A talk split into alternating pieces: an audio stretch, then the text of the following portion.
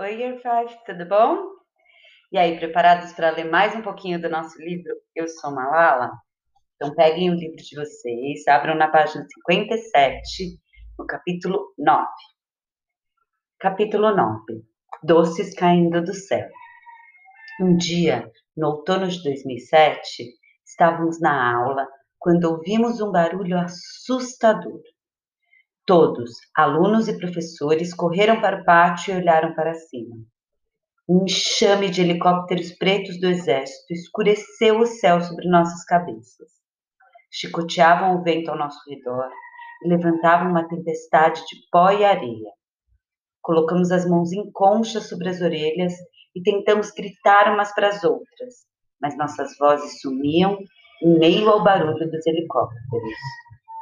Então ouvi um estrondo, como se alguma coisa tivesse aterrissado aos nossos pés. Plunk, plunk, plunk. Gritamos e depois aplaudimos. Doces! Os soldados estavam jogando doces para nós. Caímos na gargalhada enquanto corríamos para pegá-los. Ficamos tão felizes que demoramos um pouco para entender o que estava acontecendo. O exército tinha vindo salvar o SWAT de Fazlullah. Gritamos, batemos palmas e pulamos. Doces estavam caindo do céu e a paz estava chegando ao SWAT. Logo, os soldados estavam em todos os lugares. Helicópteros estacionavam até mesmo no campo de golfe de Mingora. Era estranho ver o exército no SWAT. Rezávamos para que alguém enfrentasse Fazlullah e seus homens com turbantes pretos e rifles Kalashnikov. Mas agora nossa cidade estava cheia de homens vestindo uniformes verdes e empunhando os rifles Kalashnikov. Praticamente da noite para o dia, os homens de Fazlullah desapareceram, como neve derretendo no chão. Mas, embora não os víssemos mais, sabíamos que não tinham ido muito longe. Estavam a apenas alguns quilômetros dali e Mingora continuava sendo uma cidade tensa e amedrontada. Todos os dias depois da aula, meus irmãos e eu corríamos para casa e trancávamos as portas. Não jogávamos mais cricket. Não brincávamos mais de esconde-esconde na rua. Nunca mais caiu doce do céu. Certa noite ouvimos um anúncio que vinha do alto-falante da mesquita. O exército impôs um toque de recolher. Não conhecíamos essa expressão. Então bati no muro que dava para a casa de Safina para que alguém viesse até o buraco e explicasse. Logo, Safina, sua mãe e seu irmão vieram à nossa casa e nos disseram que significava que tínhamos de ficar dentro de casa durante algumas horas do dia e todas as noites. Meus irmãos e eu ficamos com tanto medo que nem saíamos do quarto. Do quarto. Ficávamos dentro de casa e espiávamos pela cortina a rua vazia. Naquela noite, um raio de luz branca brilhante atravessou o céu, iluminando a sala por um instante, como o flash de uma câmera. Bum! Uma pancada fez o chão tremer. Pulei da cama e corri até meus pais. Cuxal e Atal se juntaram a nós. Ficamos todos abraçados, tremendo. As louças batiam, os móveis, os móveis rangiam e as janelas chacoalhavam. Então, em minutos, ouvimos tiros do exército nos arredores da cidade. A cada explosão e a cada disparo, nos agarrávamos mais uns aos outros, até que caímos no sono. Na manhã seguinte, acordamos como se estivéssemos saindo de um sonho longo e instável. Depois de uma noite de bombardeios, o ar parecia estranhamente calmo. Ousamos ter esperança. Era possível o exército ter derrotado o Talibã Espiamos pelo portão e vimos grupos de vizinhos fofocando. Meu pai saiu para descobrir o que tinha acontecido. Voltou franzindo a testa. Boato nas ruas era de que o Talibã ia assumir o controle do SWAT. A operação militar tinha sido ineficaz. Nossos corações pararam.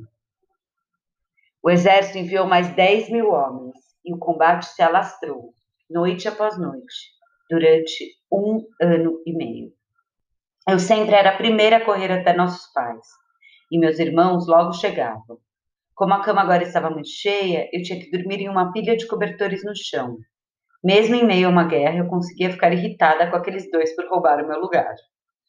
Por mais estranho que pareça, nós nos acostumamos aos bombardeios. Às vezes, a tal dormia direto, e Cuxal e eu descobrimos uma maneira de saber onde era o combate. Se fosse perto, a eletricidade era cortada. Se fosse longe, não era. Havia três tipos de ataques, e aprendemos a identificá-los.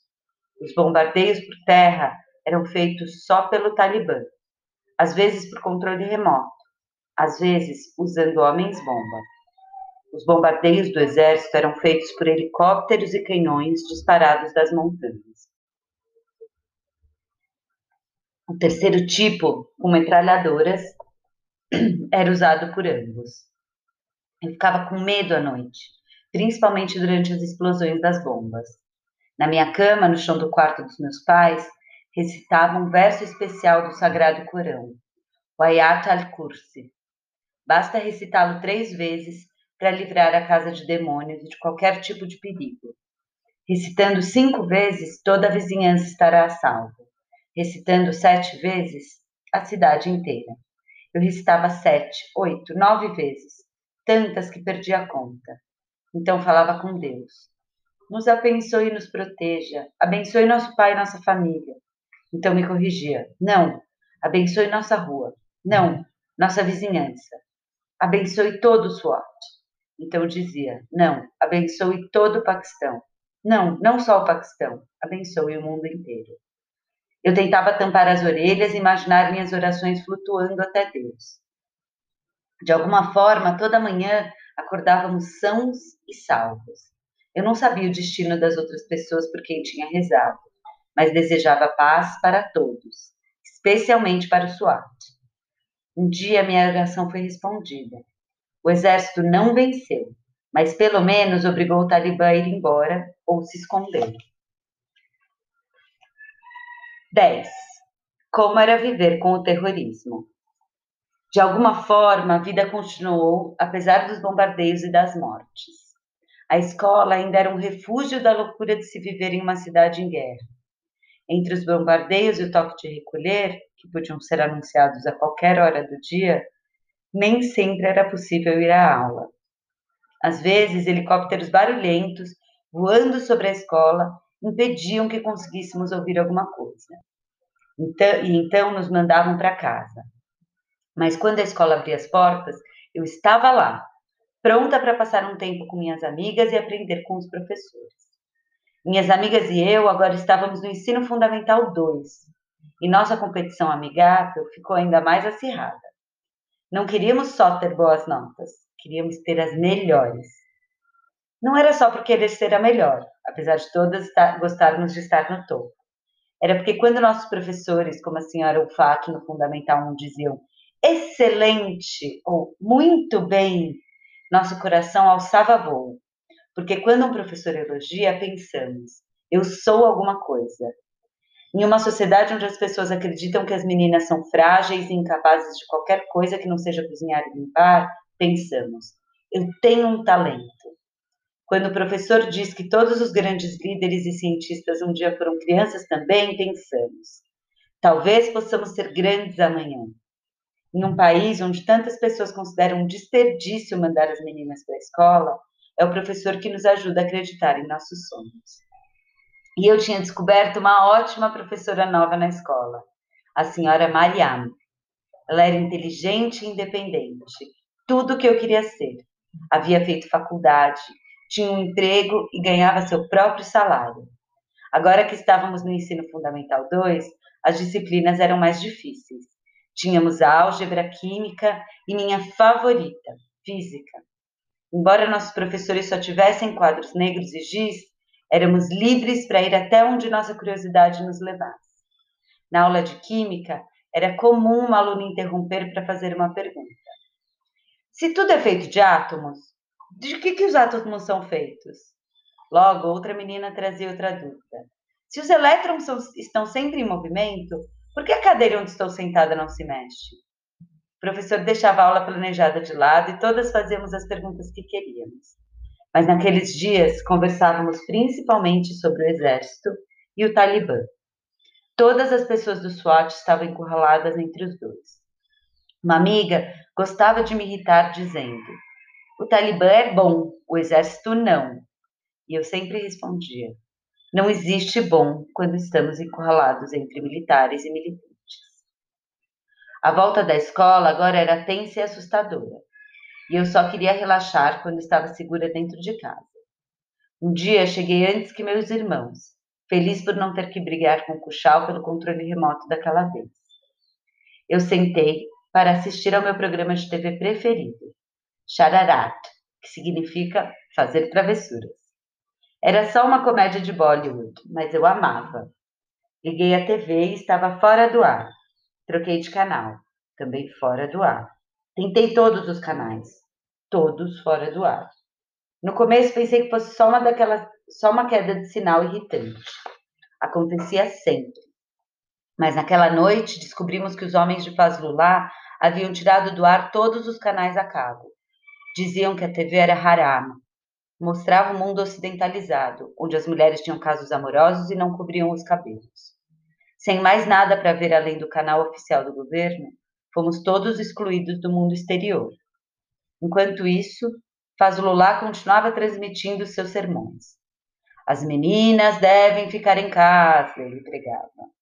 Fazíamos o possível para ignorá-lo, até o dia em que cheguei em casa encontrei meu pai cabisbaixo. Ai, Janine, ele disse. O mundo ficou louco. Faz Lula e seus homens explodiram a escola de meninas em mata. Meu coração parou. A escola que faz Lula destruíra era do ensino fundamental 1. Não era nem para adolescentes.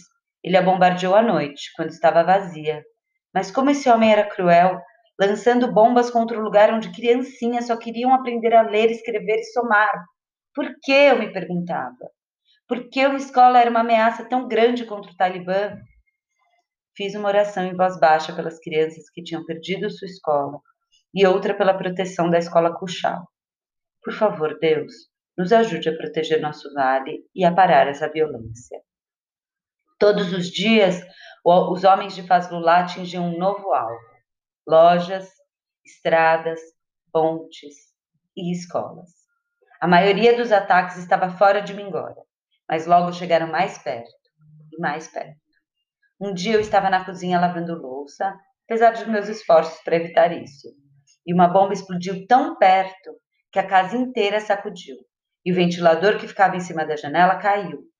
Antes que eu pudesse reagir, a energia foi cortada. Aprendi que era assim que acontecia bomba e escuridão. O Talibã nos bombardeava e depois a luz acabava por pelo menos uma hora. Alguns dias depois, o Talibã atacou de novo.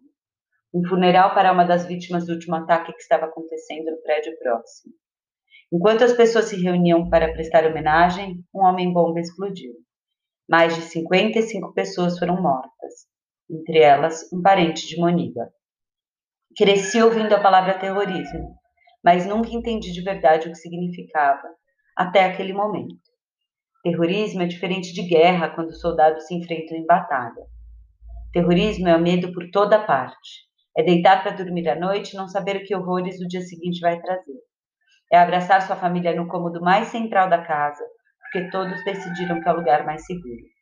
É andar pelas ruas sem saber em quem se pode confiar. Terrorismo é ter medo de que quando seu pai sair pela porta de manhã, não voltará à noite. Agora o inimigo estava em todos os lugares e os ataques vinham do nada. Um dia uma loja era destruída, no dia seguinte uma casa. Os boatos corriam. O dono da loja tinha contrariado Fazlullah e ajudado o exército. O homem cuja casa fora alvo era ativista político. Uma ponte era explodida num dia, uma escola no próximo. Nenhum lugar era seguro. Ninguém estava a salvo. Nossa família tentou seguir como sempre, mas estávamos tensos o tempo todo. Os bombardeios se tornaram uma parte tão comum do dia a dia que cumpríamos uma rotina sempre que ouvíamos uma explosão. Chamávamos uns aos outros para nos certificar de que todos estavam bem. Caista, Picho, Babi, Cuxal, Atal, gritávamos. Então prestávamos atenção nas sirenes. Depois rezávamos. Esse terror aleatório fez com que desenvolvêssemos hábitos estranhos. Papai começou a fazer um caminho diferente todos os dias para o caso de alguém estar vigiando. Mamãe evitava o mercado e meus irmãos ficavam dentro de casa, mesmo nos dias mais ensolarados. E como eu estava na cozinha nas duas vezes em que houve explosões perto de nossa casa, tentava ficar o mais longe possível daquele cômodo. Mas como é possível viver quando se tem medo de um cômodo dentro da própria casa? Como uma mãe pode comprar comida para a família se o mercado é uma zona de guerra? Como as crianças podem se reunir para jogar cricket se há o risco de um bombardeio a qualquer instante? As noites eram piores. Quando a escuridão caía, nos assustávamos a cada barulho e pulávamos com qualquer sombra. Era à noite que os homens de Fazlullah realizavam a maior parte de seus ataques, principalmente a destruição de escolas.